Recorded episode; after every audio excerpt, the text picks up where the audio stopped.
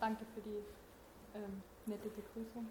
Ich ähm, möchte euch heute ein bisschen was über Virtual Reality erzählen. Oder wir eher gesagt.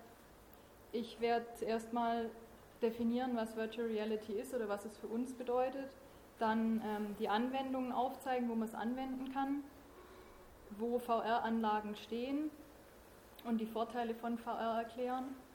Dann wird der Siegfried erzählen, wie VR gemacht wird die Hardware, die Darstellungsformen, die Interaktion mit und in der Virtual Reality, die Software erklären. Dann wird er euch zeigen, wie ihr selber zu Hause VR-Anlagen für euch selber bauen könnt im Kleinen und auf die Probleme von VR eingehen. Und dann werden wir euch noch ein bisschen was zeigen in VR. Projekte, die wir in unserer Firma schon bearbeitet haben. Also nicht in unserer Firma, wir sind auch nur Angestellte in einer VR-Firma. Und dann werden wir noch einen kleinen Zukunftsausblick geben.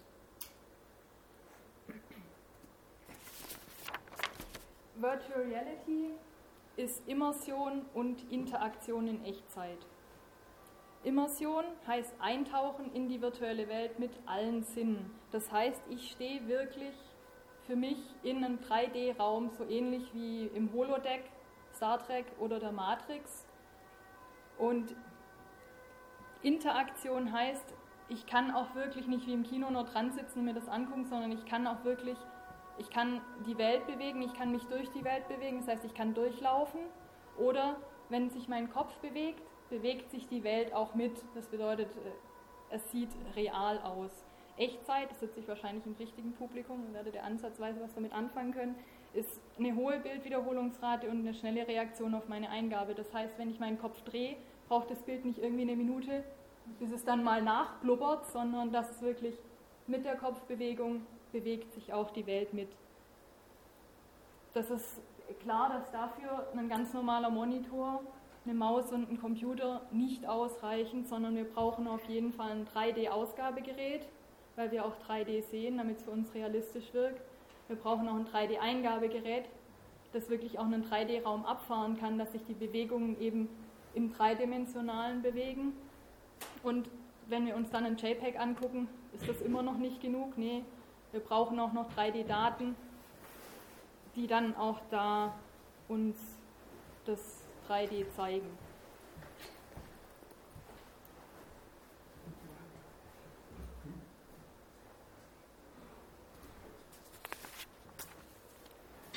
Es gibt ziemlich viele Anwendungsgebiete für VR.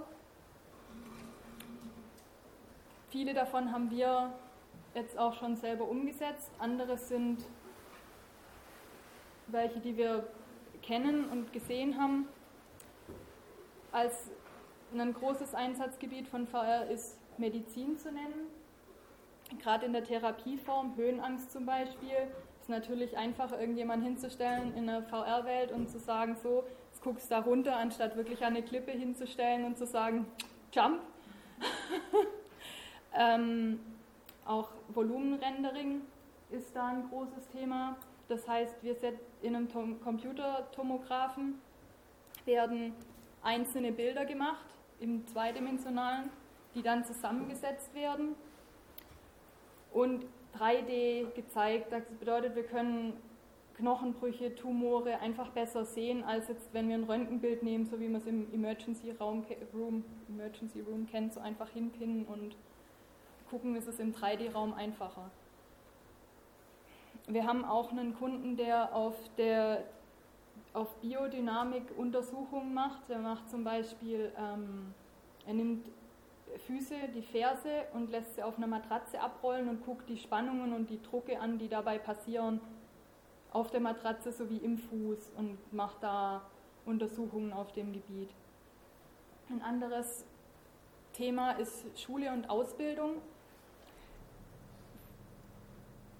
Lernt, man lernt einfach besser durch 3D-Eindrücke und durch die Interaktion weil komplexe Zusammenhänge, wie zum Beispiel irgendwelche physikalischen Sachen, die sind einfach 3D, dafür Ebenen, Graden, das ist einfach, es ist super kompliziert das sich vorzustellen, wenn das auf dem Papier gemalt wird, das ist 3D, man sieht es und man hat es verstanden.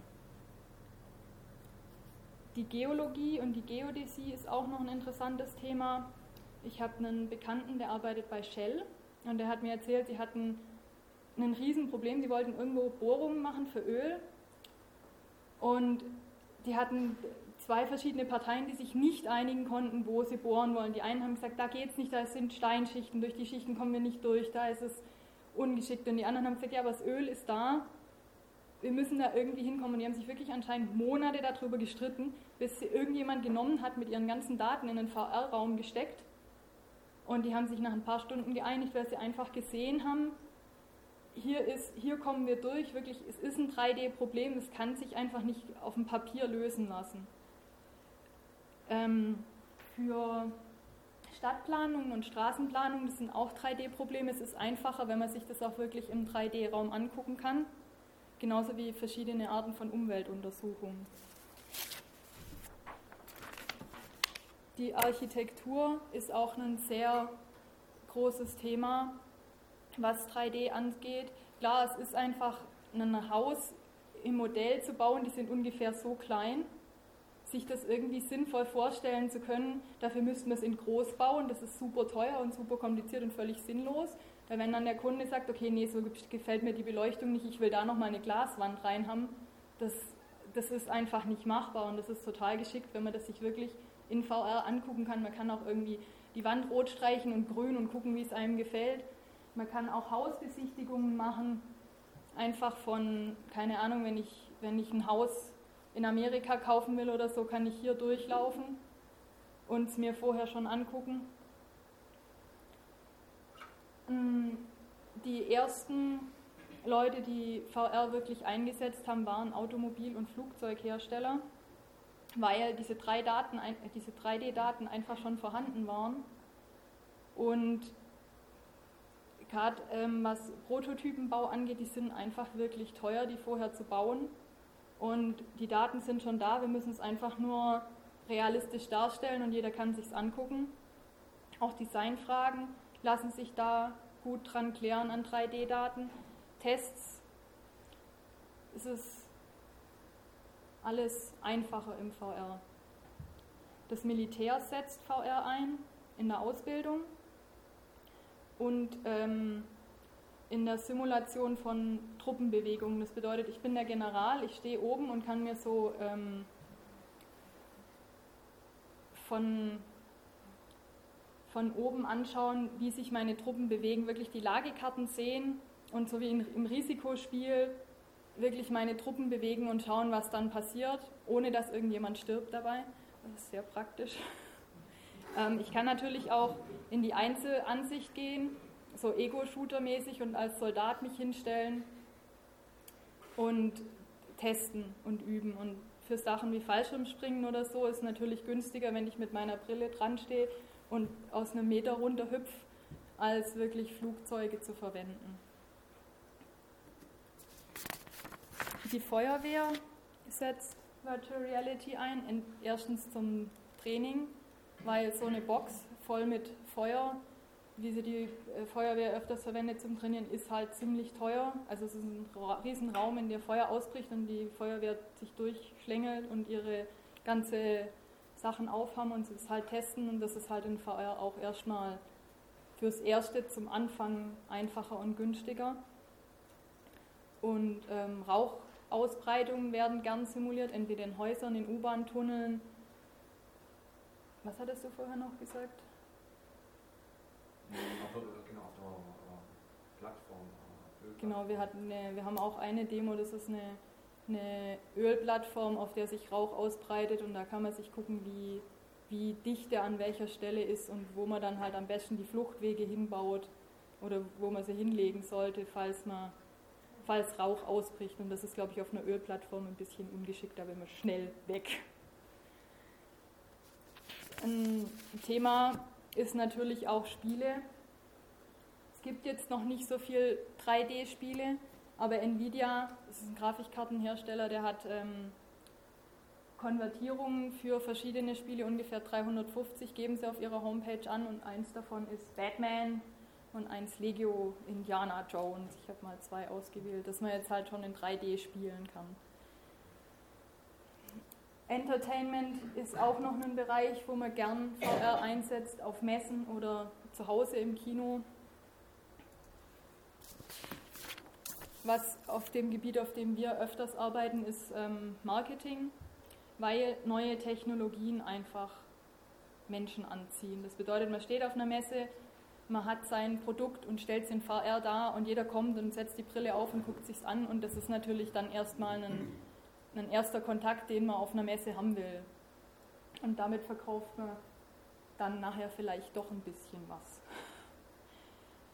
In der Touristik und in der Archäologie wird es oft eingesetzt. Ich, hab, ähm, ich war vor drei Jahren in Mexiko und ich habe ein Team kennengelernt, die in Chichen Itza Pyramiden eingescannt haben, also die ganze Ausgrabungsstätte. Und ähm, die Daten nachher genommen haben, also richtig mit Texturen und allem fotografiert und 3D eingescannt und die Daten nachher genommen haben und in einem 3D-Dome wirklich gezeigt haben. Also erstens, so sieht es jetzt aus ähm, so hat es wahrscheinlich früher ausgesehen, also Rekonstruktion mit Archäologen zusammen und auch die Farben. Das sind einfach Sachen, die kann man zwar in einem kleinen Modell irgendwie darstellen, sieht man in Museen und so auch öfters, aber es reicht einfach nicht für den Eindruck, wenn man wirklich mittendrin steht und sich das 3D angucken kann, vor allem wie sich es auch verändert so langsam. Es ist, es ist echt super interessant. Ähm, es ist natürlich auch wenn man sich vorstellt, gerade Höhlen oder solche Pyramiden sind auch nicht behindertengerecht. In einem VR-Labor, in einem VR-Raum kann man immer irgendwie einen Rollstuhlzugang machen. Das ist einfach zugänglich. Es gibt auch Orte, keine Ahnung, Afghanistan oder so, wo man einfach gar nicht hinkommt, sondern man kann das einscannen in VR und dann überall anders zeigen. Und damit ist Kunst natürlich auch ein Thema. Man kann einfach durch Museen durchgehen. Man kann zu Hause auf dem Sofa sitzen und den David in Florenz angucken.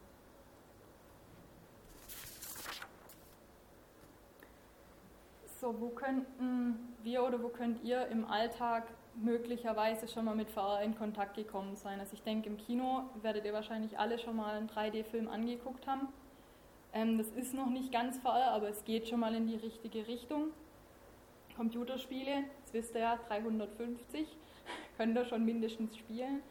Ähm, auf Messen oder auf Produktvorstellungen. Im Studium, viele Unis haben VR-Labore oder Künstler arbeiten neuerdings auch gerne mit dem neuen Medium. Im Beruf könntet ihr damit in Kontakt gekommen sein oder vielleicht noch ähm, Ingenieure arbeiten, machen 3D-Daten, Prototypen werden 3D dargestellt, ähm, Designentscheidungen werden über 3D-Daten getroffen und wie ich vorher schon gesagt habe, im Marketing kann man auch gern mit 3D in Kontakt kommen. In Unternehmen stehen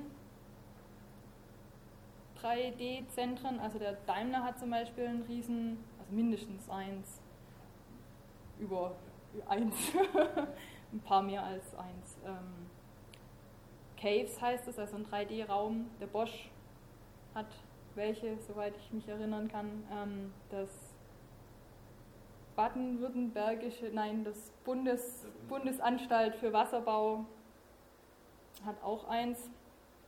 Ähm, es gibt Center, wo man wirklich als mittelständisches Unternehmen auch hingehen kann und seine Daten, seine 3D-Daten bringen und die machen Virtual Reality, kann man sich sagen, muss Mitglied werden und kann dann seine Daten darstellen. Universitäten, die Uni Stuttgart hat einen Cave, also einen großen Raum. Die HFT Stuttgart fängt gerade eben an, sich ein VR-Labor aufzubauen. Die Uni Karlsruhe hat ein halbes Cave und die Hochschule Esslingen hat auch einen interessanten VR-Raum. Also es, es ist auf jeden Fall möglich, sich das mal in groß anzugucken. So, warum eigentlich VR? Zum ersten Mal, VR hilft beim Vorstellungsvermögen. Wir haben eine 3D-Sicht. Das bedeutet, egal wo wir hingucken, wir sehen immer zwei Bilder. Das ist bei Vögeln anders. Die haben ihre Augen hier sitzen, die haben nur einen ganz kleinen Radius, in dem sie 3D sehen und der Rest ist 2D. Das heißt, es muss irgendeinen Grund haben, warum wir so viel oder warum wir überhaupt 3D sehen. Ich denke nicht, dass die Evolution irgendwas macht, was völlig sinnlos ist. Das bedeutet, wir brauchen das irgendwie für unser Vorstellungsvermögen. Und es ist einfach besser, wenn wir wirklich dann nachher auch 3D sehen. Die Haptik und die Interaktion mit den Daten hilft uns noch, die Sachen einfach besser zu verstehen. Wenn man was anfasst, versteht man es einfach besser. Ähm, was die VR auch hilft, ist, man kann verschiedene Disziplinen miteinander verknüpfen. Wir können unser Auto hinstellen und eine Strömungssimulation außenrum visualisieren und sie wirklich einzeln angucken, wie sie sich an bestimmten Stellen verhält. Wir können auch Drücke und Spannungen hinlegen und ähm, verschiedene andere Simulationen mit in das 3D-Modell reinlegen, das ja so, wenn man normalen Prototypen bauen, nicht so einfach möglich ist. VR hilft auch, es ist standardunabhängig, das bedeutet, der eine steht in Toronto, der andere hat sein Auto gebaut in Stuttgart, der nächste ist in Amsterdam. Wir müssen nicht mehr alle zusammenkommen und uns das eine, den einen Prototypen angucken. Es ist sowieso schon virtuell, dann kann es auch jeder in seiner Firma sich zusammen virtuell angucken. Es ist einfach, es macht kollaboratives Arbeiten einfacher. Ähm, es ist auch eine riesen Zeitersparnis, weil wie gesagt, diese 3D-Daten sind schon vorhanden und ähm, wir müssen nicht irgendwie 200 Prototypen bauen, sondern wir schauen es uns in VR an und bauen dann vielleicht noch drei. Außerdem gibt es Dinge, die man einfach nicht visualisieren kann, also die man einfach nicht anschauen kann im richtigen Leben. Die muss man visualisieren und dann will man sie auch 3D sehen. Das sind zum Beispiel Magma-Strömungen, die sind einfach, also ich meine, wenn man ein Auto hinstellt, dann kann man sich noch vorstellen, okay, Strömungssimulation habe ich schon mal gehört, im Windkanal machen sie irgendwie, die machen die Luftpartikel bunt, man sieht es schon irgendwie. Magma, heiße Magma, will man nicht unbedingt Deckel aufmachen und reingucken, wie sich das gerade eben verhält und wie das fließt. Und das ist einfach, das machen wir auch, Magma-Simulationen, Magma-Strömungen visualisieren. Dann im Ohr zum Beispiel sind so kleine Schallwellen so kleine Vorgänge, die kann man auch gar nicht sehen, die will man visualisieren und dann will man sie auch echt haben. Gerade ähm, Hammer und Amboss, wie die miteinander interagieren. Dann bin ich schon halb fertig und gebe mal dem Sigi weiter.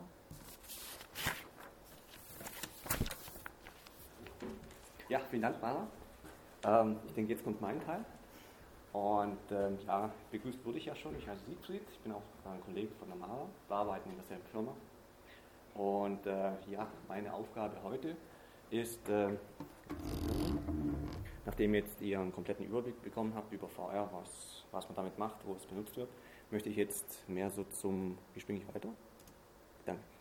Ähm, zum pragmatischen Teil kommen. Das heißt, ähm, klar, man kann sich VR jetzt mal an Star Trek gedacht irgendwie vorstellen, da gibt es ein Holodeck, das wäre ganz toll, wenn man sich den Film Matrix nochmal zu Gemüte führt. Da hat man einen Stecker, der geht direkt ins Gehirn, da, hat man dann, da ist man dann praktisch in einer virtuellen Welt.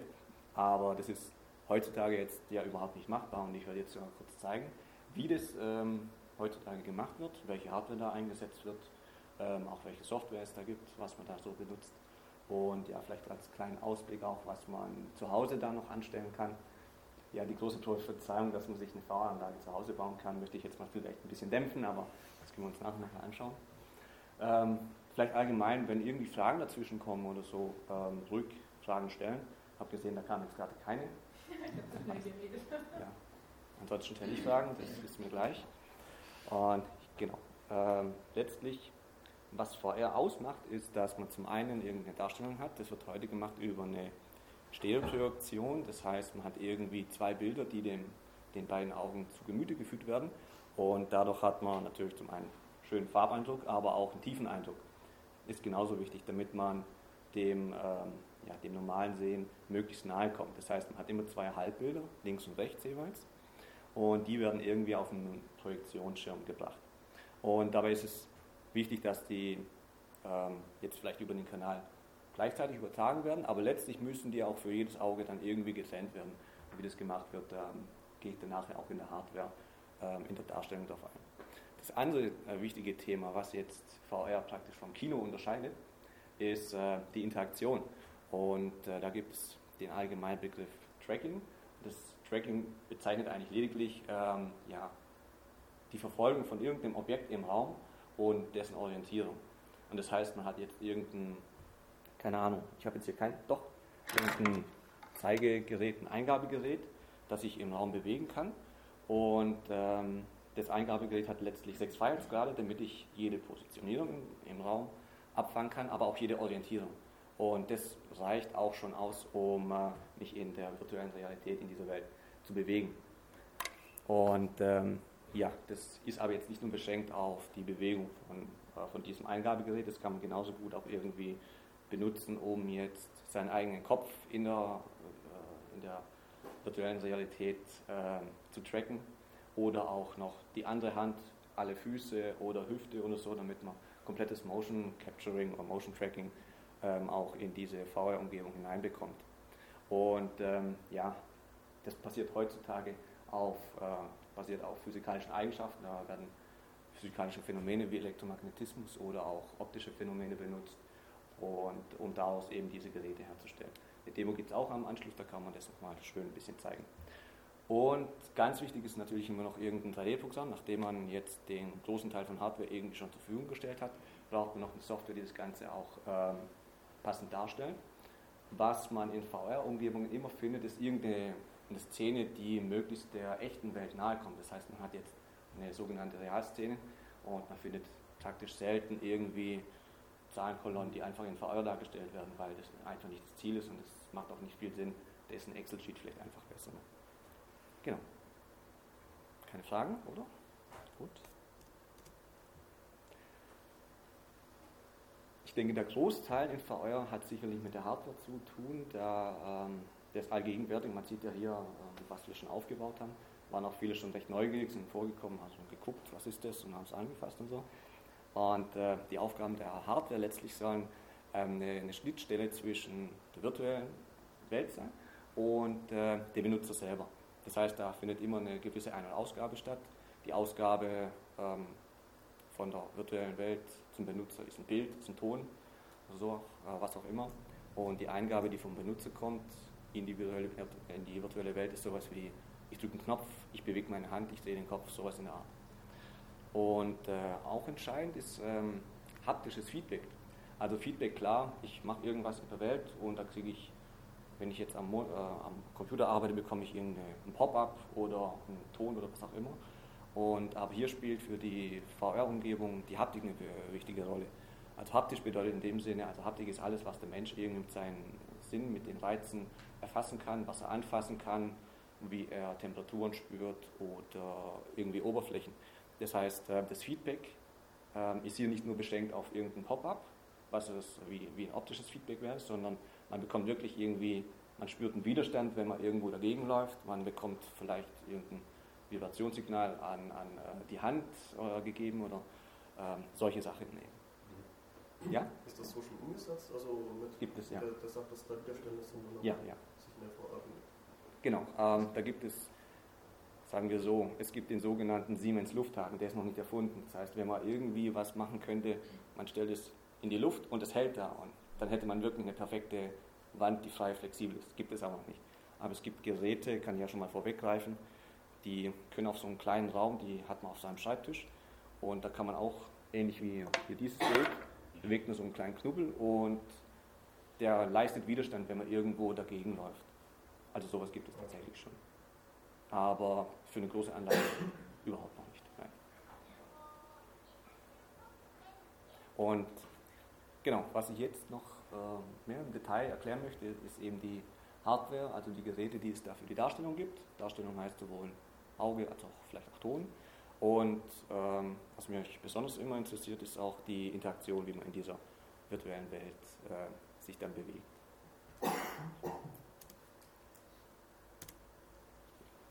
Gut, also wie gesagt, es, ähm, es gibt so eine Stereoproduktion, das heißt, man hat immer zwei Halbbilder und da wird ja im, praktisch unterschieden zwischen einer passiven und einer aktiven Stereoproduktion. Die passive Stereoproduktion, die basiert auf, äh, darauf, dass die Halbbilder, die beiden, gleichzeitig übertragen werden. Das kennt man sicherlich auch aus dem Kino, wo, wenn man die Brille, ähm, die ich jetzt hier unten auch im Bild habe, Gut, die Brille hier ist ein bisschen größer. Und äh, genau. Und basiert darauf, dass äh, die, die Bilder, die beiden Halbbilder über den Polarisationseffekt von Licht äh, getrennt werden. Was das heißt, ist, man hat irgendwie zwei Projektoren. Das heißt, äh, beispielsweise würde hier ein Projektor jetzt Licht ausstrahlen. Das ist, hat noch keine spezifische Polarisationsrichtung und fällt dann hier auf einen Filter das ist praktisch genau das, was auch hier in der Brille äh, drin sitzt. Und wenn es dann hier wieder rauskommt, hat dieses Licht eine gewisse ähm, Vorzugsrichtung in der Polarisierung. Das heißt, man kann es machen, dass es vertikal äh, polarisiert ist oder auch horizontal. Das heißt, wichtig ist, dass die Richtungen entgegengesetzt sind. Und in der Brille hier sind diese äh, Richtungen genauso angeordnet. Links sagen wir ist horizontal, gerade so, und rechts ist, sagen wir vertikal. Und letztlich wird dann polar, äh, horizontal polarisiertes Licht nur von einem ähm, horizontalen Filter auch wirklich durchgelassen. Und das Vertikale wird einfach ausgeblendet. Und damit kriegt man die ähm, Trennung von, äh, von linkem und rechtem Auge hin. Ähm, ich denke, ist sicherlich auch bekannt aus dem Uferpalast hier in Stuttgart wird es benutzt. Das Gloria hat aber aktive äh, Projektionen. Genau, was es auch noch gibt, ganz interessant, sind äh, die Interferenzfilter das basiert jetzt nicht auf einer Polarisation von, von Licht, sondern basiert darauf, dass man äh, dass das, äh, das Farbspektrum, man benutzt da immer Rot, Grün und Blau zur Darstellung von einem Farbbild, wird äh, letztlich so gemacht, dass man nicht nur Rot, Grün und Blau hat, sondern es gibt dann zweimal Rot, die leicht voneinander getrennt sind, zweimal Grün und zweimal Blau. Und diese Brille lässt dann letztlich nur, sagen wir, den ersten Rotanteil äh, durch für das eine Auge und den zweiten Rotanteil für das andere Auge. Und dadurch kriegt man genauso eine äh, äh, Trennung von diesen Halbbildern hin, was technisch betrachtet eigentlich einen kleinen Farbunterschied darstellt, in dem, was jedes Auge bekommt, aber das ist praktisch, merkt man das nicht. Ganz wichtig ist, die, die Technik ist in Ulm beim DAN entstanden. Die haben da mal ähm, auf diesem Gebiet geforscht. Die Firma heißt Infitec. Und äh, ja, diese deutsche Technik findet man jetzt zum Beispiel auch in Amerika unter dem ähm, Label Dolby 3D auch in den Kinos. Also was, wenn, wenn man dort sowas findet, dann basiert es letztlich auf deutscher Forschung. Muss auch mal gesagt werden. Gut, was man ähm, bei den passiven Brillen, äh, was sie eigentlich ausmacht, ist, dass sie einfach keinerlei Schaltung, Strom, sonst was benötigen, deswegen heißt es auch passiv. Demgegenüber stehen die, äh, steht die aktive Stereoproduktion. Das bedeutet, dass diese Halbbilder, also die linkes, rechtes Auge, die werden zeitlich nacheinander gezeigt. Ähm, das bedeutet, hier kann man nicht nur mit äh, Polarisationsfiltern arbeiten, das läuft dann über äh, Shutterbrillen, haben wir jetzt auch welche hier. Ähm, die basieren letztlich darauf, dass ähm, die beiden Augen abwechselnd hell und dunkel geschaltet werden. Das heißt, mal lässt das linke Auge ähm, das Licht durch, das ich hier abbekomme, und das rechte ist dunkel und dann wieder andersrum. Äh, solche Techniken findet man zum Beispiel auch jetzt an, immer öfters auch an, an, Fernsehern oder an Monitoren, wie man sie auch äh, als normaler Konsument einfach kaufen kann. Wir haben auch einen bei uns im Repertoire, der bei uns jetzt zu schwer herzubringen, der kostet, ich weiß nicht, bei Amazon haben wir den damals für 1200 Euro, glaube ich, gekauft. Das ist letztlich auch nicht mehr so teuer, das war ein Plasmafernseher. Und es gibt aber auch ähm, letztlich, ich glaube Samsung stellt auch schon 3D-Monitore her, die sich auch jeder an Rechner anschließen kann. Ein anderes Beispiel ist auch dieser ähm, Stereoprojektor, den wir da haben. Das ist nicht nur ganz normal zum PowerPoint-Präsentation machen, sondern dem kann man auch tatsächlich zwei Signale irgendwie mitgeben für linkes und rechtes Auge und der macht daraus eben diese, über diese Shuttertechnik dann einen Stereo-Eindruck. Und was man für für eine aktive Stereoproduktion immer braucht, sind, ähm, ist irgendein Weg, um diese Brillen mit dem Bild zu synchronisieren. Bringt nichts, wenn die links-rechts schattern und der mit einer anderen Frequenz. Und das läuft über einen Infrarotemitter. Den haben wir hier oben äh, über den Fernseher hingestellt. Das ist relativ klein Und äh, hier auf dem Schreibtisch steht er zum Beispiel direkt neben dem äh, Projektor. Der ist sogar an. Wenn sich da einer besonders dafür, dafür interessiert, also man kann auch mit seiner Handykamera diese Infrarotstrahlung einfach sichtbar machen. Kann man immer gucken, ist er an, ist er aus, ist für uns ganz hilfreich gewesen. Und äh, diese Technik wird zum Beispiel in den Innenstadtkinos im Gloria oder im Metropol hier in Stuttgart auch benutzt. Also ich denke, gerade diese Brille, diese rote von Real D, glaube ich heißt die, ähm, die wird dann auch häufig benutzt. Aber letztlich, ob man jetzt diese Brille benutzt oder äh, diese hier, das spielt keine Rolle. Ich habe es noch nicht ausprobiert, ich denke, damit könnte ich genauso ins Kino gehen, aber würde ich mich jetzt nicht unbedingt darauf verlassen. Genau, also aktiv, weil da, irgend, weil da eine Schaltung drin sitzt, die das Ganze ähm, trennt und jeweils linkes, rechtes Auge dunkel schaltet. Und letztlich ja, es ist auch eine Batterie drin, hält nicht ewig, aber ich denke für ein, zwei Jahre, wenn man die auch im Dauerbetrieb hat, äh, werden die schon ausreichen. Das spielt keine Rolle. Warum macht man das überhaupt aktiv? Weil es doch aufwendiger und teurer. Mhm, das ist ein guter Punkt. Also je nach Technik. Also wenn du aktiv äh, Stereo benutzt, dann hast du nur einen Projektor. Und äh, das Problem, das du bei passiven Projektoren hast, ist, äh, wenn du zwei übereinander hinstellst, zwei Projektoren, musst du die immer irgendwie ähm, justieren, die können sich auch im Laufe der Zeit wieder verziehen. Das ist ein Problem. Letztlich sind aber die Brillen günstiger, das stimmt. Aber ähm, das könnte auch ein Lichtstromproblem sein, oder? Oder das Unstille nehmen die Projekte die Hälfte weg. Ausleuchtung ist zum Beispiel kinokritisch. Das ist auch ein Punkt. Ähm, passiv ist immer etwas dunkler, aber das hat man letztlich bei den aktiven genauso, weil das, was da an Helligkeit aus dem Projektor kommt, ist ja, ich kriege nur die Hälfte für jedes Auge. Also das ist praktisch auch nicht der Grund, warum es äh, benutzt wird. Aber in Amerika ist, glaube ich, diese Aktiv-Stereo-Geschichte sehr viel verbreiteter in den Kinos. Also während wir hier in Deutschland also ein ganzes Arsenal an Techniken haben in den Kinos, ähm, gibt es dort eher nur die Aktiv-Stereo-Brillen.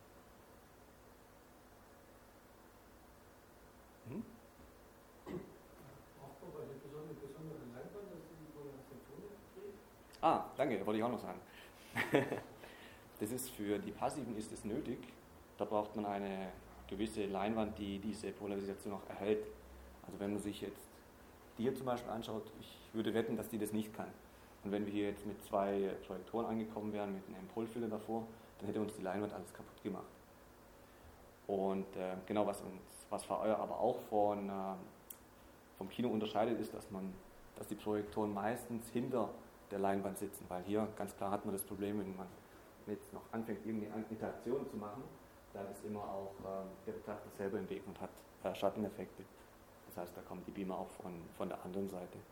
Aber letztlich für eine Aktiv-Stereoproduktion, wie wir sie hier aufgebaut haben, ähm, brauchen wir keine spezielle Leinwand. Also wir hatten das auch schon an einer ganz normalen weißen Wand, die einfach leer war. Da konnten wir den Emitter irgendwo hinstellen und das hat auch gut funktioniert. Ähm, am Ende Genau, es gibt noch sogenannte autostereoskopische ähm, ja, Projektionen. Das heißt, die kommen völlig ohne Brille aus. Ähm, ist jetzt im VR-Umfeld vielleicht weniger verbreitet, aber es ist immer ein schöner Hingucker, wenn man irgendwo auf einer Messe, keine Ahnung, irgendwie davor steht äh, und merkt, hoppla, das ist ja irgendwie gar nicht ein normales Bild. Und die basieren auch darauf, dass, dass, die, ähm, dass dieser Fernseher, das kann so einer sein, der ähnlich aussieht wie der hier, ähm, der hat ein Prisma vor, vor ähm, jedem Pixel und strahlt dann in gewisse Richtungen eben andere Bilder aus. Und das heißt, äh, wenn man irgendwo steht, dann kriegt das linke Auge irgendwie Bild Nummer 1 und das rechte Auge kriegt Bild Nummer 4. Ähm, also sowas würde man dann als autostereoskopisches Display bezeichnen. Ist sicherlich wünschenswert, weil der Vorteil ist, man braucht keine Brille, aber praktisch ähm, ja, sind die noch nicht so gut wie jetzt ähm, eine, Technik mit Brille. Und hat auch den Nachteil, dass ähm, eine Person, ähm, ja, dass es eher nur für eine Person gedacht ist. Wenn es schon zwei oder drei davor stehen, irgendwie sich vor und zurück bewegen, dann ist der Effekt schon wieder ganz schnell vorüber. Und das ist eigentlich schade. Gut. Ähm, soviel zu den grundlegenden Techniken, was, ähm, also wie Stereoproduktion auch gemacht werden, aktiv, passiv, autostereoskopisch. Als Beispiel, ja, es gibt eine Powerwall, das ist, was man hier unten auch sieht. Da hat man letztlich irgendeine Leinwand, das Publikum sitzt hier davor und die Projektoren, das sind zwei Stück, die dahinter stehen, die ähm, ja, liefern dann das Bild und eben auf eine möglichst große Leinwand. Die hat jetzt eine Höhe, gut, man sieht hier ein Pult, also ich denke, die ist schätzungsweise so hoch wie jetzt hier auch die Leinwand steht und von der Breite, dann kann man sich ja ausrechnen, wie breit die ungefähr sein könnte. Und ja, dadurch hat man in dem Saal sind, glaube ich, ist Platz für 30 Leute, 30 bis 40, soweit ich weiß. Genau, das ist jetzt zufällig sogar in St. Georgen, da steht auch so ein Virtual Dimension Center und kann man auch gerne, öfters gibt es da Veranstaltungen, einfach mal in den Schwarzwald fahren und sich das anschauen, wer gerade mal Lust dazu hat. Ähm, sehr viel beeindruckender sind die sogenannten Caves. Cave ist eigentlich ein, wie sagt man, rekursives Akronym. Das steht für Cave Automatic Virtual Environment, das heißt so viel wie irgendeine Höhle, die eine virtuelle, äh, eine virtualisierte automatische Umgebung imitiert. Und ein Schema sieht man hier rechts, das heißt man, sitzt, man hat nicht nur eine Seite, sondern man hat mindestens drei bis maximal sechs Seiten, wie für einen Würfel, der ist dann komplett dicht. Und diese, diese Leinwände oder auch der Boden, auf dem man läuft, der wird bestrahlt, eben mit den Bildern, mit Stereobildern. Und wenn man dann, da wird die Tür zugemacht, da ist man drin. Und es ähm, ist tatsächlich so, dass in so einer Anlage der Stereoeinzug ja, für diese virtuelle Welt einfach am größten ist. Also selbst mir ist es nach, ich weiß nicht, ein, zwei Jahren, wo ich schon arbeite und als ich zum ersten Mal in so einem Cave war, bin ich gegen die Wand gelaufen. Also es passiert einfach, weil man irgendwann, wenn auch der Kopf und diese Bewegungen mit äh, getrackt werden und sich das gesamte Bild ähm, so orientiert, wie man sich selber auch bewegt, also das ist schon wirklich sehr, äh, sehr beeindruckend. Genau, und was ich dann auch noch als Beispiel erwähnen möchte, sind diese HMDs. Das sind Head-Mounted Displays. Die konnte ich jetzt nicht so richtig zuordnen zu aktiv Stereo oder passiv oder so auch immer, weil die einfach eine andere Technik haben. Die sind, äh, sind Brillen, die setzt man sich dann letztlich auf. Die haben hier vorne zwei kleine Displays, jeweils fürs linke und rechte Auge. Und äh, ja, als Brillenträger immer ein bisschen blöd, aber man kann die Dioptrienzahl ein bisschen einstellen. Nicht den Astigmatismus, das ist schade, aber das kommt vielleicht noch. Und da gibt es zum einen auch von der deutschen Firma Zeiss, die baut diesen Cinemizer. Ähm, hat schon eine ziemlich gute Optik, was wahrscheinlich auch die Kompetenz von Zeiss ist. Und äh, ja, damit ähm, kann man sich genauso äh, eine Stereo-Darstellung irgendwie machen. Würde vielleicht auch, wenn es gut geht, äh, so, so ein Cave ersetzen, braucht man nicht mehr komplette sechs Seitenwand, sondern wenn man das aufgesetzt hat und Kopfbewegung äh, wird in das Bild mit einberechnet, dann ist es schon äh, ja, sehr, sehr überzeugend, was man da auch sieht. Ähm, das andere, View 6, ist genauso so ein Head-Mounted Display, eigentlich auch so eine Brille, kommt aus Amerika.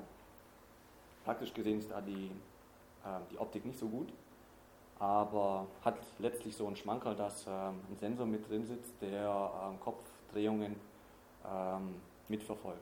Und das hat jetzt zum Beispiel die Bilder von Zeiss nicht oder noch nicht. Und äh, damit ja, ist ein nettes Beispielprogramm dabei gewesen. Man sitzt in, in einem Space Shuttle und kann tatsächlich dann nach links, rechts äh, zu seinen kollegischen Astronauten schauen und sitzt da irgendwie in einem Auto, in einem Flugzeug, wo auch immer. Genau, und ich denke, was zur Darstellung auch noch gehört, sind Grafikkarten. Ähm, sollte man nicht vergessen. Also bis vor kurzer oder mittelfristiger Zeit sind die Nvidias, die GeForce-Karten eigentlich nicht so richtig geeignet gewesen, weil sie immer Schwierigkeiten mit äh, diesen Doppelbilddarstellungen hatten.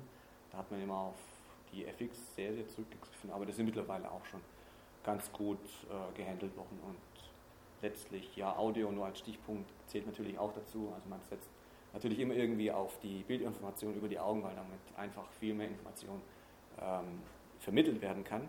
Aber letztlich, wenn man die, die zweitbeste Möglichkeit ist auch übers Hören, wie man sich etwas äh, auch gut vorstellen kann. Gut, ich denke von der Hardware, von den Geräten, die es in der Darstellung gibt, ähm, habe ich soweit alles erzählt. Ähm, gibt es soweit schon noch Fragen, bevor ich weitermache? Gut. Als nächstes kommt noch die Interaktion. Das ist letztlich das, ähm, was uns vom Kino unterscheidet. Man sieht hier auf den Bildern schon ähm, als Ausblick hier, also man hier, hat hier eine Stereoprojektion, aber da hat es hier noch so einen Würfel, den haben wir hier genauso stehen oder hier oben, das sind hier zwei Kameras und hier sind letztlich auch nochmal zwei Kameras. Die sind nicht, damit man ein Bild aufnimmt, sondern die dienen tatsächlich dann ähm, dem Tracking, um diese Positionierung von Händen, Beinen, Kopf und was auch immer in der virtuellen Welt zu ermöglichen. Wie ich auch schon eingangs erwähnt habe, ist, dass in dieser Interaktion physikalische Eigenschaften, Phänomene ausgenutzt werden. Da gibt es zum Beispiel dieses elektromagnetische Tracking, das haben wir jetzt hier auch stehen. Das basiert darauf, dass ähm, dieser, dieser Würfel, ähm, also dieser Würfel hier, immer ein sich ständig wechselndes äh, Magnetfeld erzeugt. Und äh, wie man noch aus der Schule weiß, wenn eine Spule in einem ständig wechselnden Magnetfeld gehalten wird, wird ein Sturm induziert. Und es gibt dann noch einen Empfänger, das ist dieses kleine Teil. Ähm, in diesem sind letztlich drei Spulen drin, soweit ich weiß, und dadurch lässt sich dann anhand der Stromstärke, die durch diese Spulen geht, äh, die Positionierung, aber auch die Orientierung komplett, also in sechs Freiheitsgraden äh, rauslesen. Genau. Name hat es, also dieses Gerät hier heißt letztlich Flock of Birds von der Firma Ascension. Das ist auch schon recht verbreitet, ist relativ ähm, simpel hingestellt, braucht nicht groß kalibriert zu werden. Und Hornet heißt dieses äh, Gerät, es ist letztlich wie eine, wie eine Art ähm, Pistole oder auch meinetwegen 3D-Maus, hat man, hat man in der Hand, ist aber kabelgebunden, also ist noch nicht irgendwie per Funk. Ähm, ist natürlich ein Problem, wenn man ein Magnetfeld hat, das sie wechselt und man hat noch einen äh, ein Funksender äh, mit drin im Gerät. Also das, ich denke, deswegen hat sich das Ganze noch gestört. Und das läuft letztlich über ein Kabel. Ähm, liegt hier auf dem Boden, möchte ich gerade noch mal kurz hochheben. Hier ist es. Das heißt, man hat hier so ein einigermaßen langes Kabel und das geht zurück an diese Empfängerbox. Und das heißt, man kann, egal wie ich jetzt dieses Gerät drehe und wende, das äh, vermittelt dann die Position äh, relativ zu diesem Würfel ähm, an das Programm weiter. Das heißt, wenn ich hier den Würfel drehe, ist es so, als wenn ich mich hier zur Seite bewegen. Andere ähm, Phänomen ist, ähm, dass man auch das Erdmagnetfeld, ähm, oh Moment, ich wollte noch sagen, genau, äh, Six Sense, das ist dieses schwarze Bild, schwarz auf schwarz, sieht man hier. Ähm, letztlich, ja, ich habe es vom Hersteller leider nicht besser bekommen und ich habe es jetzt auch nicht mehr weiter bearbeitet, habe gehofft auf, naja, hat nicht geklappt. Ähm, das, was man hier hat, ähm, ist letztlich genauso das hier, was von der Firma Sixsense vorgestellt wurde. Das ist auf der Consumer Electronics Show in Las Vegas war jetzt vorgestellt worden, jetzt wieder mal und basiert letztlich auch auf demselben Phänomen wie hier. Man hat so einen Kubus, das ist dieses längliche Teil und man hat so einen Empfänger. Das sind diese beiden ja, rasselförmigen äh, Geräte. Und also wir rechnen damit, dass die Dinger relativ günstiger sind als jetzt so ein komplettes, etwas rustikal wirkendes ähm, Flock of Bird und Hornet Bundle. Und ähm, ja, das ist, muss man einfach schon mal, schon mal sagen, also der Consumermarkt ist da schon sehr hilfreich und letztlich auch die, die ganze Spielindustrie wird sowas auch immer stärker gepusht. Die Stückzahlen kann sowas einfach sehr viel günstiger gebaut werden. Also zum Vergleich so ein Netzteil von diesem Flock of Birds, ich meine, ein Kollege hat mir gesagt, das wird für 200 Euro verkauft, einfach nur weil das so geringe Stückzahlen sind und da irgendwie was von Hand gefertigt werden muss. Das ist letztlich absolut schlecht. Darf einfach nicht so sein. Gut, äh, zum nächsten Phänomen, das ist das Erdmagnetfeld. Das ist letztlich allgegenwärtig und auch ähm, stabil, sage ich mal, für, zumindest für die nächsten paar Jahre, auch wenn sich da schon, auch da schon wieder was tut. Aber das ist zum Beispiel hier diese Billig, die ich gerade vorgestellt habe, diese View6, also die hat einen Erdmagnetfeldsensor drin. Der muss einmal kalibriert werden, je nachdem, wo man ist. Ich glaube, am Nordpol oder Südpol wird es nicht funktionieren, aber ähm, dadurch ähm, lässt sich dann zwar die Drehung äh, relativ zum Erdmagnetfeld feststellen, aber jetzt zum Beispiel keine Verschiebung oder Bewegung, das geht damit einfach nicht. Und äh, aber wo das Erdmagnetfeld auch noch benutzt wird, ist, zum Beispiel, wenn man andere Sensoren hat, die irgendwie im Laufe der Zeit äh, sich verschieben können oder ähm, nicht mehr richtige Werte liefern können, dann kann man das Erdmagnetfeld immer so noch zur Driftkorrektur ähm, oder zur Neukalibrierung äh, nutzen. Das ist auch mh, mm, relativ häufig zu finden.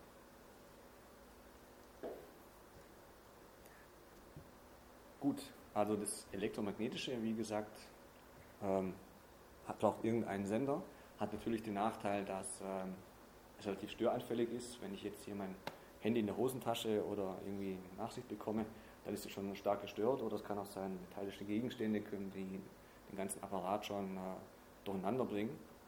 Und letztlich auch das, äh, ja, das Feld, in dem ich mich bewegen kann, ist relativ eingeschränkt. Also ich kann jetzt nicht nach hinten gehen ähm, und hoffen, dass es doch besser geht. Und schwer ist auch, man kann nicht zwei Stück von diesen Emittern hinstellen. Die, okay, zwei geht noch, die man kann sie synchronisieren, aber bei drei, vier wird es schon praktisch nicht mehr machbar. Da gibt es dann andere Ansätze, das sind die optischen Tracking-Systeme. Man hat hier zum Beispiel, also wieder eine, eine Anlage, okay, die ist auch von uns, und da sitzen oben zwei so kleine Kameras, die sind, weiß nicht, vielleicht so groß wie eine ja, schlechte Digicam. Und was die machen, dass äh, die können Infrarotlicht äh, erkennen. Und aber nicht nur ja, irgendein Bild, ähm, wo ich jetzt Infrarotflecken oder sowas sehe, sondern die sind schon so mit der Logik ausgestattet intern, dass die ähm, gewisse Marker oder auch Kugeln direkt erkennen können. Also das ist, sieht es hier zum Beispiel, das ist charakteristisch für optisches Tracking, dass man hier diese kleinen Kügelchen immer irgendwo sieht oder findet. Das ist letztlich auch hier ähm, der Fall. Hat man hier genauso dieselben Kugeln, und äh, sind einfach nur verdeckt. Also da ist so eine Infrarotfolie äh, drüber, damit, wenn man es irgendwo hinlegt, dass die Kugeln nicht abbrechen. Das ist ein beliebtes Phänomen und äh, macht das Ganze auch etwas stabiler. Ähm, wichtig, also in Deutschland zum Beispiel auch ist eine Firma in München ansässig, von der wir diese Bilder haben, die heißen ART und die haben, also die sind, ich kenne jetzt kein besseres Tracking, das hier irgendwie gebaut wird aus der Umgebung, und die haben sich auf dieses optische Tracking spezialisiert. Genau, was man damit machen kann, ist, äh, zum einen ist man angewiesen auf diese Punkte, diese Marker selber, die reflektieren besonders gut äh, Infrarotlicht. Und an diesen Kameras selber oben sitzt ein, äh, sitzt so ein Infrarotblitzer. Das heißt, der sendet immer Licht aus und diese Kameras können dann diese Punkte letztlich sehen. Und eben durch dieses charakteristische Muster, wie die jetzt angeordnet sind, ich meine, am besten funktioniert es, wenn jeder Abstand zu jeder Kugel eindeutig ist. Damit kann man dann äh, ja, die Positionierung äh, von, von diesem Gerät im Raum dann auch erkennen. Ähm, lässt sich jetzt hier, was ich in der Hand habe, äh, für die Hand benutzen, aber wir haben hier auch was dabei, oder man sieht es auch auf dem Bild. Man hat dann hier so eine Brille, die hat dann genauso diese Marker ähm, ist natürlich ein bisschen kritischer, weil diese Kugeln hier letztlich in einer Ebene sitzen. Da lässt sich dann nicht mehr ganz so gut und eindeutig erkennen wie, ähm, wie dieses Geweih, was man an dieser Wieder vorne hat. Aber letztlich funktioniert äh, ähnlich gut. Und nachdem der, ähm, ja, der Schirm immer vorne sitzt und man nach vorne schaut, werden die Kugeln auch letztlich ganz gut erkannt. Was äh, diese Firma AT auch macht, ist äh, Fingertracking. Das ist eigentlich auch ganz interessant. Man hat hier dann, äh, setzt sich an diese, äh, zieht sich nicht einen Handschuh an, sondern einfach nur was für die Fingerkuppen. Und diese weißen kleinen Punkte hier, das sind letztlich auch nur nichts anderes als äh, diese Kugeln oder Marker. Mit dem Unterschied, dass die aber selber Infrarotlicht ausstrahlen und letztlich so auch sehr viel deutlicher von den Kameras erkannt werden können. Ja, und wenn man das erstmal kalibriert hat, dann lässt, lässt sich damit auch, ähm, solange man die äh, Fingerlänge beibehält für jeden Benutzer, kann man damit auch ähm, eben eine Hand bewegen, mit Fingern komplett in dieser VR-Umgebung.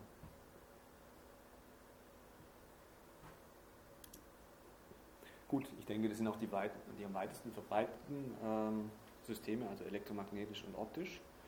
Ähm, optisch möchte ich noch dazu sagen, also man kann den Bereich beliebig erweitern, also was man im elektromagnetischen hier als Einschränkung hat, man kann einfach beliebig viele ähm, Kameras nehmen. Die werden dann einmal kalibriert, dann weiß jede Kamera, wo sie sich bezüglich den anderen im Raum befindet. Und dadurch lässt sich dann äh, über einen beliebig großen Raum jetzt auch so ein Marker verfolgen. Und zum Beispiel für den Cave, also diese Umgebung mit diesen sechs Seiten, ist das praktisch der Standard. Also hat man dann vielleicht an jeder Ecke irgendwie so eine Kamera und dann kann man, egal wie man sich dreht und wendet, hat man immer ähm, einen sauberen Track, wie man so sagt gibt noch andere ähm, Verfahren. Also das eine ist auch Ultraschall. Das ähm, habe ich selber noch keins gesehen, hat mir jemand mal erzählt. Aber da werden dann einfach zwei Sensoren irgendwo, es wird Ultraschall ausgesandet äh, ausgesandt, nee Quatsch, von, von mir selber praktisch, äh, von meinen Bildern zum Beispiel. Und da gibt es dann äh, zwei Empfänger oder drei oder wie viel auch immer. Und die können dann anhand des Laufzeitunterschiedes dann feststellen, wo ich mich im Raum befinde. Aber alles immer nur relativ zu den, äh, zu den Sensorsystemen. Ja, denkbar ist auch eine Tiefenkamera.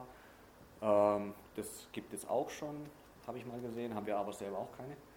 Ähm, die sieht eigentlich nichts anderes als nur Tiefeninformationen zwischen 0 und 1, irgendeine Zahl wird da zurückgeliefert.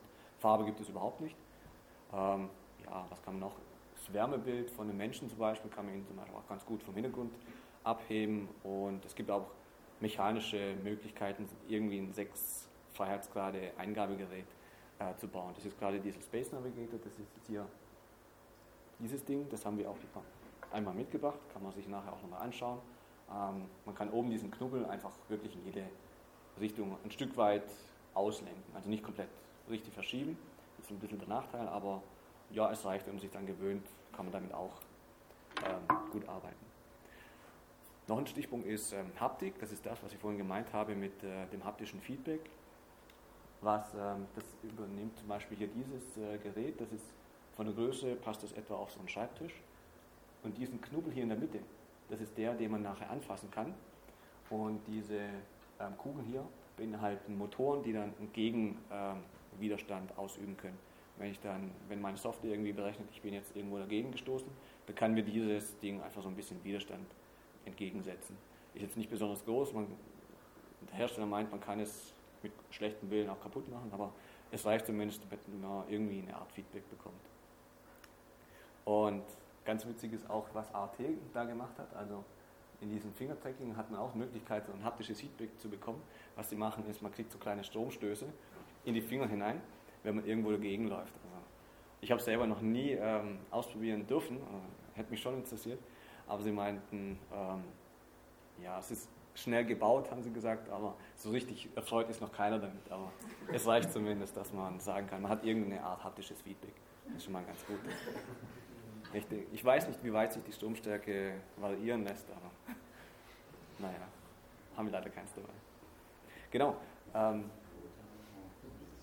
was jetzt auch im, im Spielebereich, im Konsumermarkt passiert, ist ähm, auch beeindruckend. Also da hat man ja, unter dem Stichpunkt äh, Sensorfusion ähm, werden dann nicht nur einzelne Phänomene ausgenutzt, wie jetzt gerade eben elektromagnetisch oder optisch, sondern da werden einfach verschiedene Sensoren irgendwie miteinander kombiniert.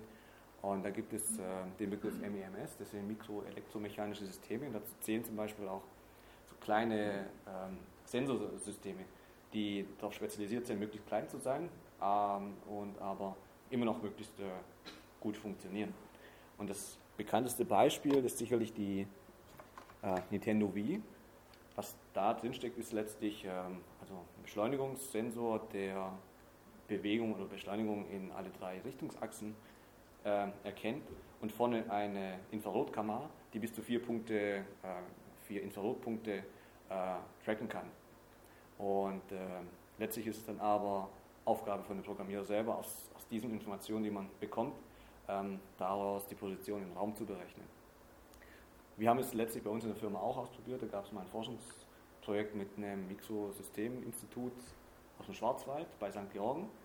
Und die haben, also wir haben da im Laufe der Zeit irgendwie auch festgestellt, dass das, was die Wii von Haus aus, also wenn man sie so im Laden gekauft hat, dass äh, das einfach nicht reicht, um damit äh, ein Gerät zu bauen, das einfach ein optisches Tracking oder diesen, äh, diese Hornet da unten ersetzen kann. Also das geht einfach nicht. Und ja, vielleicht als ganz witzig, letztlich ist in dieser Forschungsarbeit dann auch so ein Gerät, also ein Zusatz entstanden. Das ist Eigenbau, davon gibt es fünf Stück, sind recht teuer.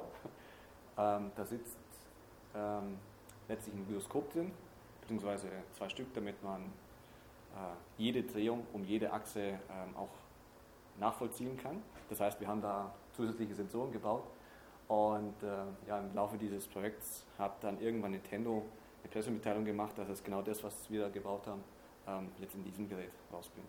Und letztlich ist da ja, vielleicht ein bisschen zu viel Aufwand in die Hardware gesteckt worden. Aber wir hatten es zwei Wochen vorher. Ja, wir hatten es zwei Wochen vorher. aber wir konnten es nicht in die, äh, in die Spiel, äh, in die Kinderzimmer bringen. nee. Nee, und das, ähm, das meine ich damit, also, dass diese Sensorfusion ähm, einfach weil die, die äh, Sensoren immer kleiner werden und immer günstiger, kann man einfach viel mehr hineinstecken. Und es hilft auch letztlich, äh, ein günstiges ähm, Gerät zu bauen und das aber immer noch alles kann, was jetzt ein großes optisches Tracking, das etliche Tausende von Euro kostet, ähm, dass man das einfach nachbauen kann im Kleinen. Äh, genau, V-Mode ist sicherlich die, sind die ersten gewesen, die von Nintendo die es gebaut haben. Jetzt Sony und Microsoft ziehen nach. Ähm, jüngst hat Sony diesen Motion Controller vorgestellt, das ist das hier. Wird eigentlich auch ähm, ähnlich gemacht. Also hier werden, äh, soweit ich weiß, was ich so gehört habe, da äh, stecken praktisch dieselben Sensoren drin, wie jetzt eine Nintendo, wie es selber auch hat, also Gyroskope und äh, Beschleunigungssensoren, hat aber keine Kamera. Und man hat hier vorne so einen recht witzig aussehenden rosa oder ich meine auch blau schimmernden, ähm, blau schimmernde Kugel und die wird über eine Kamera auf, ähm, erfasst sodass man anhand von der Kugel, die man sieht, und dem Durchmesser, die die, die Kugel dann vor, in diesem Kamerabild liefert, kann man letztlich eine Positionierung feststellen. Es eine Kugel ist, lässt sich natürlich nicht eine Drehung oder sowas feststellen, sieht ja immer gleich aus.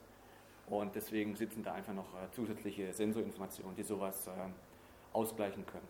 Also es ist noch nicht genau gesagt, wie es funktioniert, aber die meisten schätzen schon, dass es anhand von dieser Kugel die Positionierung gemacht wird und der Rest irgendwie über ähm, diese MEMS-Sensoren äh, äh, ausgeglichen wird. Und ja, Microsoft spielt immer irgendwo noch mit. Die haben mit ihrem System Natal, was hauptsächlich auf dieser Kamera basiert. Ähm, da bin ich jetzt nicht ganz äh, so sicher. Ich glaube, die kriegt auch Tiefeninformationen ähm, aus diesen äh, Sensoren heraus und kann damit auch den Abstand von irgendwelchen Personen erkennen. Hat aber den großen Vorteil, dass man irgendwie kein Gerät mehr braucht. Also es ist letztlich das, was man erreichen möchte, irgendwie Interaktion. Völlig ohne Hardware, dass man sich irgendwo hinstellt und sagt, wenn ich so mache, möchte ich irgendwas greifen. Und ja, vielleicht ist das auch der Weg, den äh, Microsoft davor gibt, der ja schon äh, viel, am vielversprechendsten aussieht.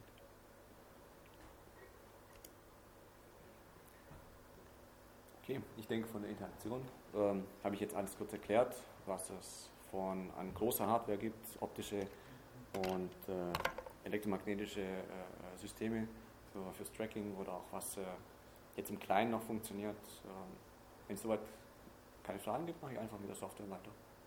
Okay? Gut, also Hardware ist jetzt ähm, praktisch schon erschlagen. Ähm, jetzt haben wir tollste Hardware und alles. Jetzt brauchen wir natürlich auch irgendwie Software und äh, die Aufgaben, die die Software hat. Also man hat jetzt hier ein komplettes äh, Sammelsurium an Hardware. Ich kann jetzt alles tracken. Und diese Geräte, die liefern mir auch im Optimalfall exakte Positions- und Orientierungsinformationen. Und die Software jetzt an so einem Rechner soll dann ähm, aus diesen Informationen dann mein Bild generieren. Heißt, ähm, jetzt habe ich irgendwie so meine, wie ist sie? Ah, schon kaputt.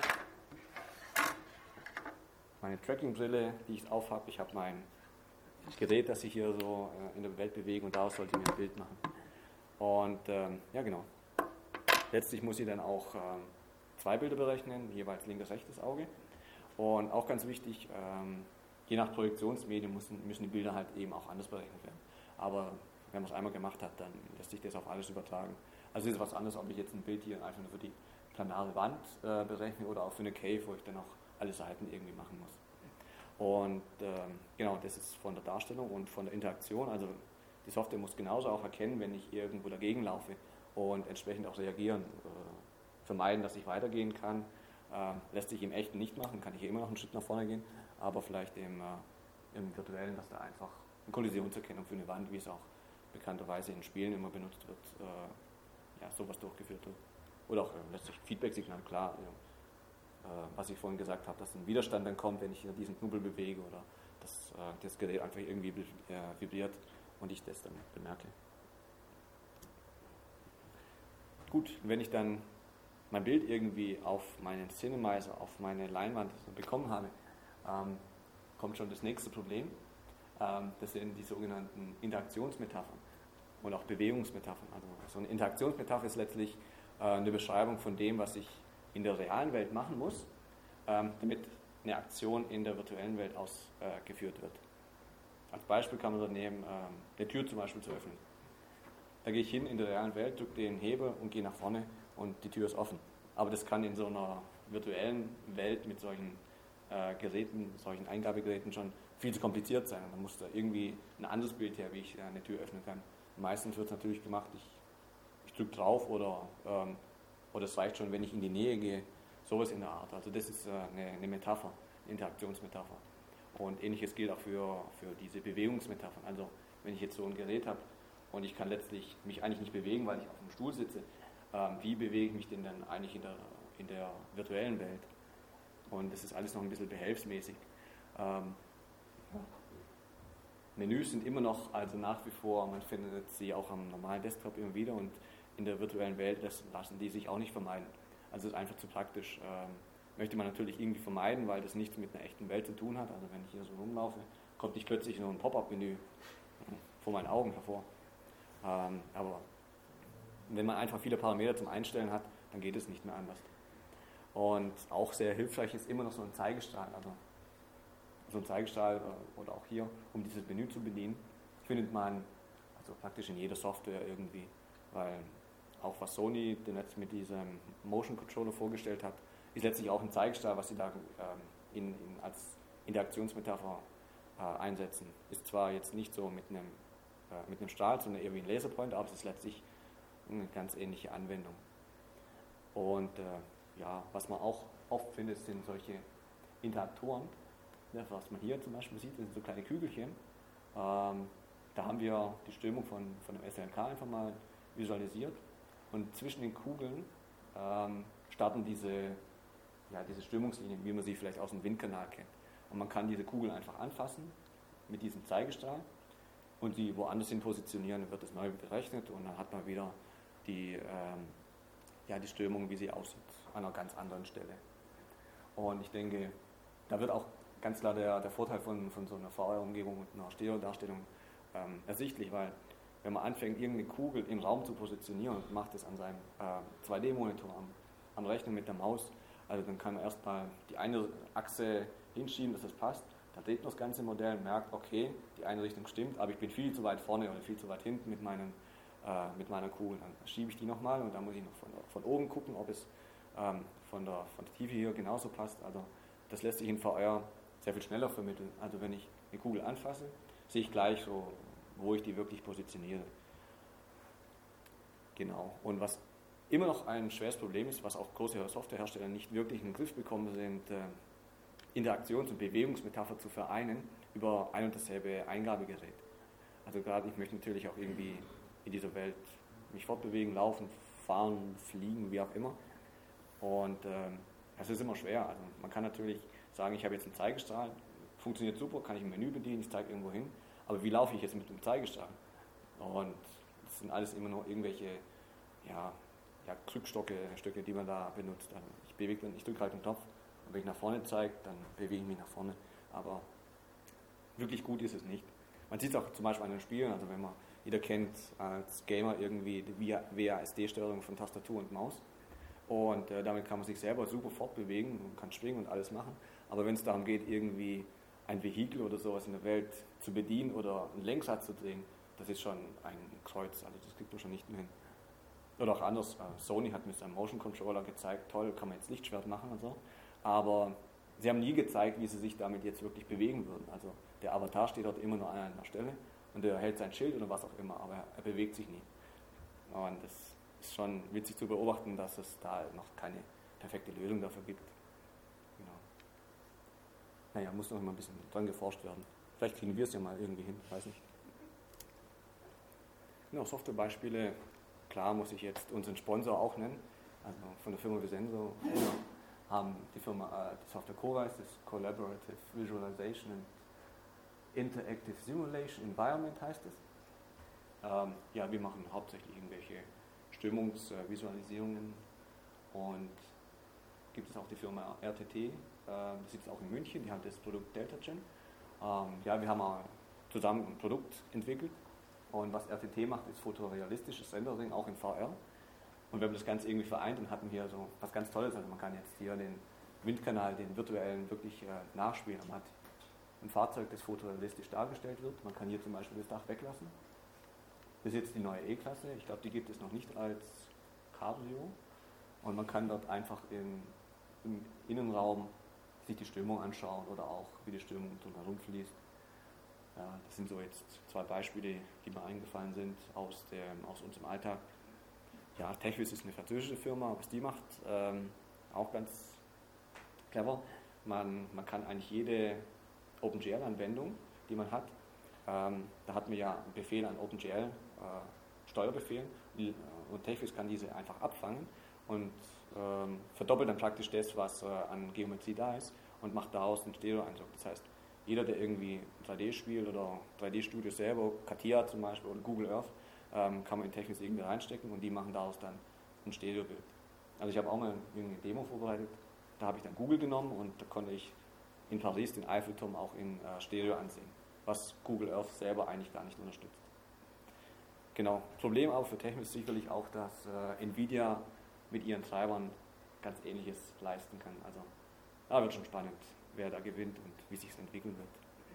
Und was man auch immer häufiger jetzt trifft, ist, dass die, die Hersteller gerade auch, ähm, wer macht Katia? Das so, genau. Und die haben auch Plugins, äh, damit äh, ihre Modelle jetzt in VR gezeigt werden können oder auch sonstige Geodäsie und Geologie-Anwendungen ähm, sind einfach darauf ausgelegt, dass sie jetzt auch solche VR-Eigenschaften unterstützen. Ja, ich denke, Software ging jetzt schneller als Hardware, Darstellung und Interaktion. Soweit Fragen? Ähm, du hast Katia angesprochen. Oh je. Hm? Ähm, Gibt es denn wirklich Entwickler, die das benutzen mit VR-Eigenschaften? Also ähm, Entwickler, also wenn man davor sitzt, äh, wahrscheinlich weniger, weil das Problem ist immer noch, äh, man, man arbeitet ja an seinem Rechner an einem Monitor und der ist immer flach.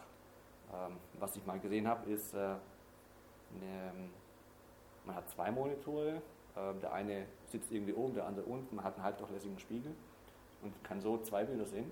Das heißt, äh, es gibt tatsächlich Leute, die äh, mit solchen VR-Arbeitsplätzen arbeiten, ähm, die kamen aber aus der, einem anderen, anderen Bereich, die haben ähm, Höhenbilder gemacht. Aus Flugzeugen heraus hatten sie immer zwei Bilder. Und die haben tatsächlich in Stereo an ihrem Arbeitsplatz gearbeitet. Aber Katia selber weiß ich noch nicht. Ähm, eher habe ich noch keinen gesehen, sagen wir so. Aber es wird für Präsentationszwecke benutzt. Also wenn man irgendwas zeigen will, ja, einfach sehr viel besser. Benutzen du, äh, benutzt du Katia? Ach so, ja, das habe ich mal gemacht. Okay. Ah, Ingenieur oder so.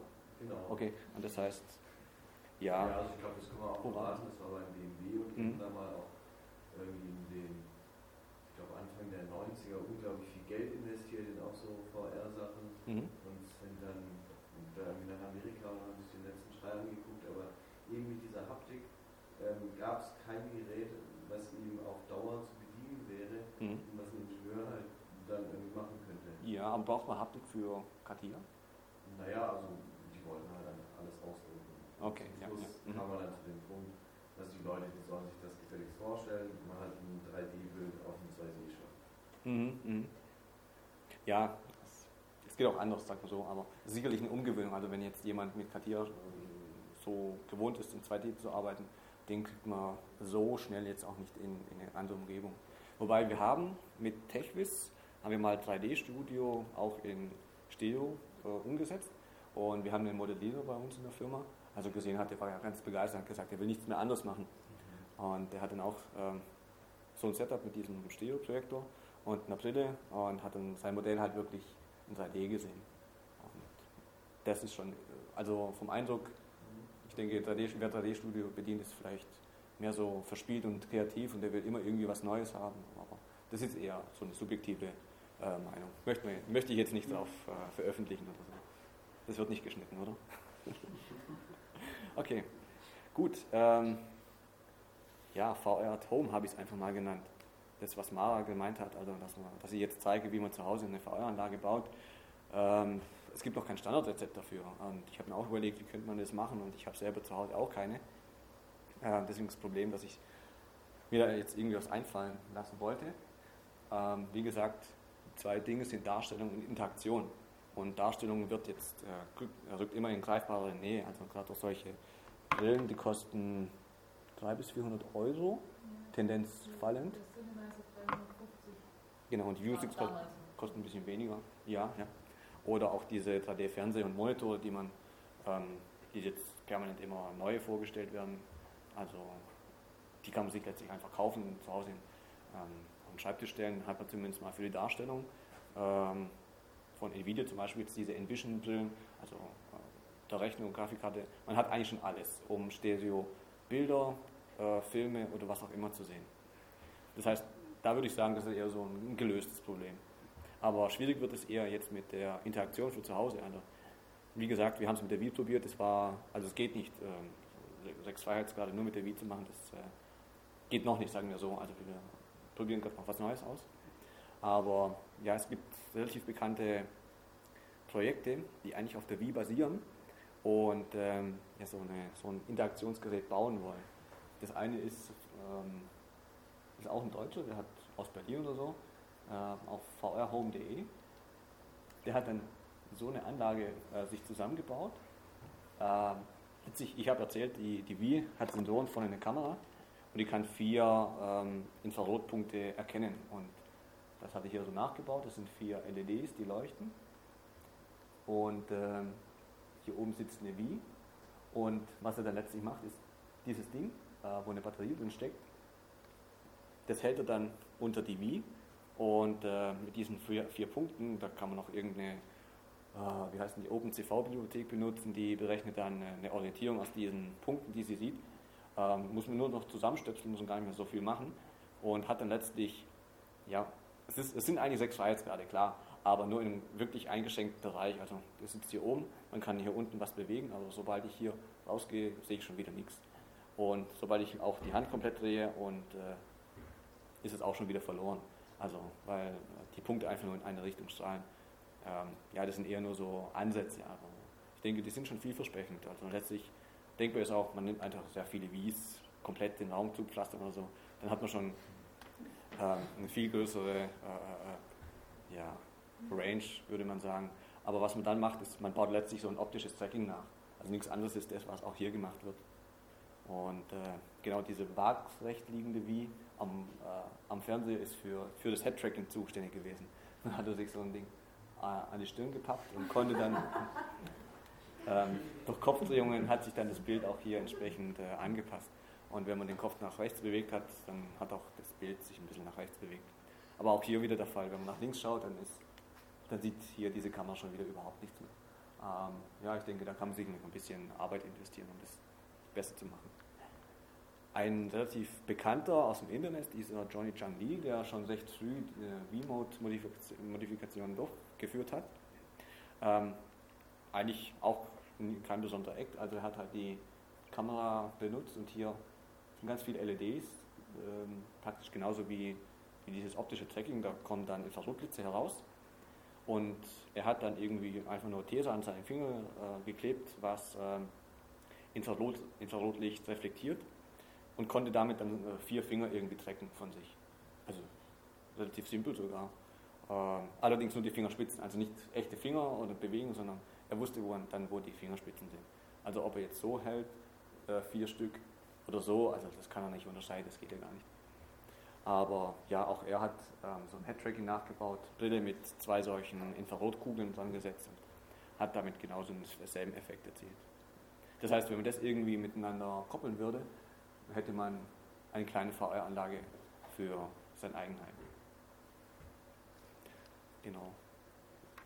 Gut das war jetzt, wie man es zu Hause basteln würde. Können wir vielleicht nachher nochmal gucken, was wir hier an Hardware haben, wie wir das zusammenstöpseln. Vielleicht kriegen wir doch noch was für zu Hause hin. Weiß ich nicht. Aber ich denke, so weit bin ich jetzt auch am Ende mit äh, Hardware, Software und wenn das zu Hause zusammenbaut. Der letzte Punkt, den man auch ähm, einfach, einfach erwähnen muss, also es gibt auch Probleme von diesem bisherigen VR. Das heißt, ähm, ist jetzt zwar alles toll, was man hier so hat, aber man erkennt jetzt einfach, dass es da Probleme gibt, die zum einen physiologischer Natur sind, aber auch technologischer Natur.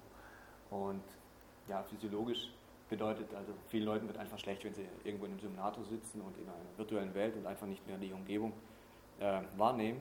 Und merkt man zum Beispiel am Schiff, wenn da irgendwas schaukelt oder beim Autofahren, da gibt es so, so eine Simulated Sickness. Und ähm, solche Leute sind einfach dann vorbelastet. Also, denen wird es auch nicht besser, wenn sie das regelmäßig machen. Ähm, das ist ein Grund, äh, warum das ja, vielleicht nicht für jeden jetzt geeignet ist.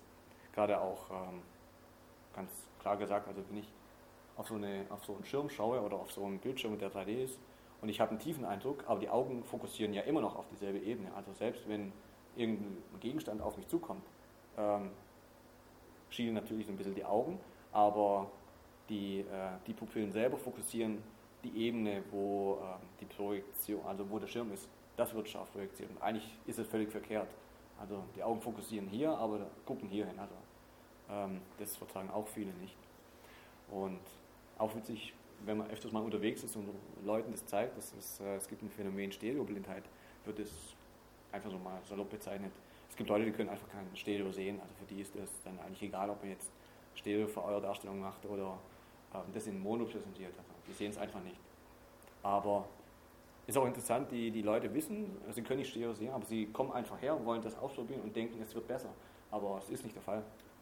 Und ich, ich habe jetzt keine genauen Zahlen im Kopf, aber so von wie viel Prozent der Bevölkerung, ein bis fünf, habe ich mal was gehört, also so in dem Bereich. Also es ist nicht im Promillbereich, es ist schon überraschend. Ich habe schon zweimal einen getroffen, der, die, die hatten eben dieses Phänomen. Deswegen denke ich, ein bis fünf Prozent ist schon realistisch. Ja, und vielleicht auch immer noch so. Ja? Die können dann auch in der Realität nicht ja, ja. sehen? Ja, ja. Also völlig vollständig 3D sozusagen. Ja. Ähm, sie haben, dennoch können sie sich irgendwie orientieren, weil weil das Gehirn ja die Erfahrung hat äh, von, von Gegenständen, wie groß sie sind. Mhm. Sprudelflasche zum Beispiel, irgendwann weiß man, die hat so Höhe 30 cm und kann ich einschätzen, wie weit weg sie ist, ohne auch wirklich Stereo zu sehen. Und äh, ist aber, denke ich, fürs Autofahren zum Beispiel gar nicht so kritisch, weil letztlich äh, so ein Stereo-Eindruck hat man nur bis circa 6 Meter oder so. Danach ist, verschwindet alles, ist alles irgendwie in einer Ebene, kann man es nicht genau sagen, was vorne oder hinten ist. Von daher dürfen solche Leute auch Auto fahren möchten wir ihn ja nicht nehmen. Aber ich möchte auch nicht mitfahren. Nein, so ist auch nicht. Ähm, genau, also so viel zur Stereoblindheit. Also ähm, ich denke, wenn Sie was, eine Kugel vor sich haben, wo Sie nicht wissen, wie groß die ist, und die sollen danach greifen, ich denke, da hätten Sie sicherlich Schwierigkeiten.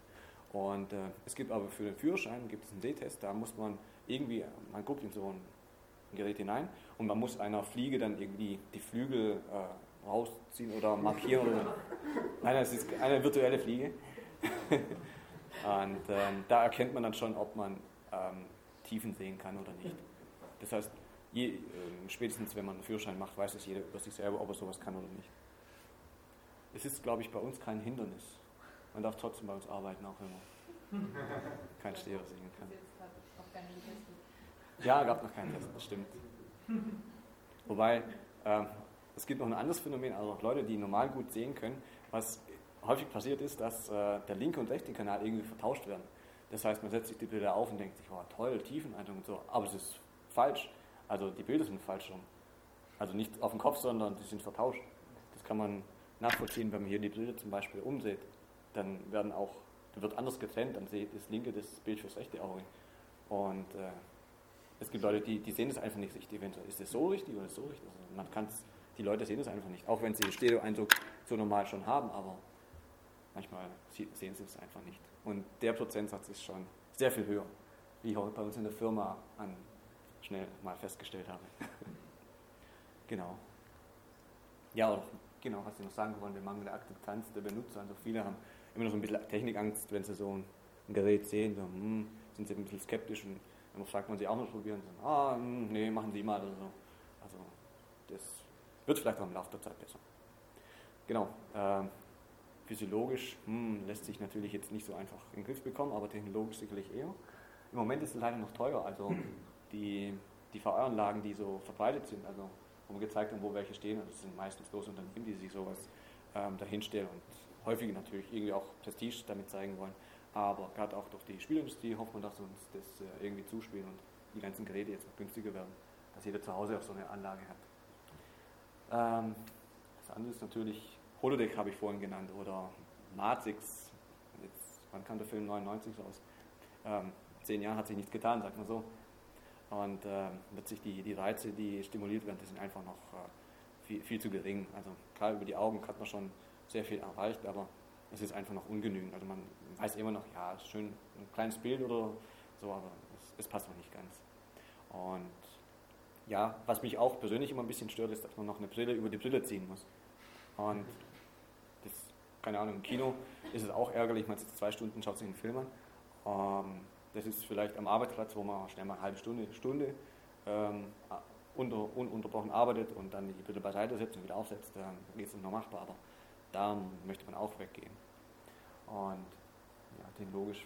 Vielleicht und der andere Punkt Ghosting, das Geist, ja, das ist schon dabei, aber das kann passieren, wenn, ähm, wenn man hier diese Bilder zum Beispiel nimmt. Also man, es lässt sich nicht hundertprozentig trennen. Also wenn man mal reinschaut auf das linke Auge, dann merkt man auch, man sieht so Teile von dem rechten schimmern irgendwie mit durch und das hinterlässt einfach einen unsauberen Eindruck. Ähm, das hat mir zum Beispiel hier bei diesen äh, Stereobrillen überhaupt nicht. Ist ja offensichtlich ganz klar getrennt voneinander. Und auch noch Synchronisation links-rechts, was ich damit meine, ist, also die Hardware ist irgendwie noch nicht dafür ausgelegt gewesen, also Projektoren zum Beispiel, dass die im Doppelbetrieb äh, synchron laufen sollen.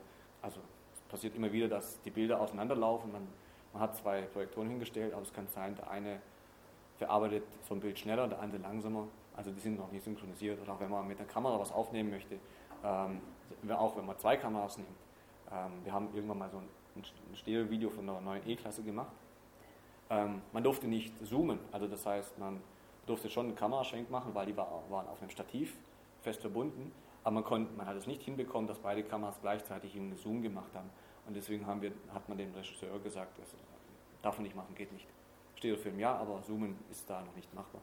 Aber ich denke, ja, immer mehr Kameras äh, berücksichtigen diesen Punkt und das dürfte auch in Zukunft dann irgendwann gelöst werden. Ja, ich denke, soweit habe ich über Hardware, Software, äh, Darstellung, Interaktion, alles zählt, was gerade so äh, benutzt wird. Denke, damit bin ich auch fertig mit meinem Teil. Und nochmal möchte ich fragen, gibt es irgendwelche Anregungen, Fragen, die ihr jetzt gerade habt? Vielleicht was unklar gewesen, nochmal erklären. Okay, gut, bedanke ich mich für die Aufmerksamkeit. Wir werden nachher noch eine kleine Demo machen, wo man auch mal Brillen durchgeben lassen, wo sich das jeder selber anschauen kann. Vielleicht merkt dann der eine oder andere, dass er gar nicht links-rechts sehen kann.